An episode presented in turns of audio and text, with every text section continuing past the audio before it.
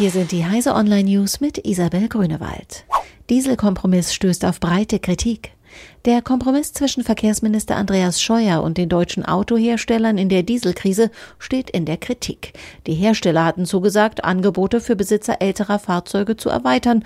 Dazu können auch die von den Herstellern skeptisch beurteilten Hardware-Nachrüstungen an Motoren und Abgaseinrichtungen gehören. Klaus Müller, Chef des Bundesverbandes der Verbraucherzentralen, sagte, die Zusagen einiger Hersteller, die Kosten für Hardware-Nachrüstungen zu übernehmen, seien längst überfällig gewesen. Dass jetzt doch jeder Hersteller sein eigenes Süppchen kocht und sogar einige betroffene Dieselbesitzer ganz leer ausgehen, ist nicht vermittelbar.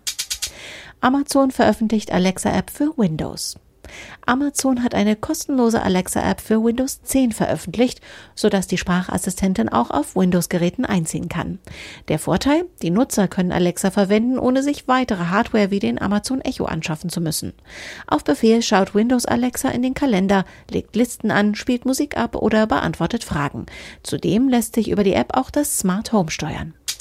Google ändert Umgang mit Vorwürfen sexueller Belästigung. Die Mitarbeiterproteste bei Google wegen sexueller Belästigung zeigen Wirkung. Neue Richtlinien sollen künftig Betroffenen helfen und Übergriffe vermeiden. In Zukunft werden wir transparenter mit Beschwerden und Bedenken umgehen, versprach Google-Chef Sundar Pichai. Zu den Transparenzmaßnahmen zähle, die Mitarbeiter künftig selbst entscheiden zu lassen, ob Fälle von sexueller Belästigung vor privaten Schiedsgerichten ausgetragen werden. 50 Millionen Euro Spielgeld. Mit 50 Millionen Euro jährlich soll die Entwicklung von Computerspielen in Deutschland gefördert werden.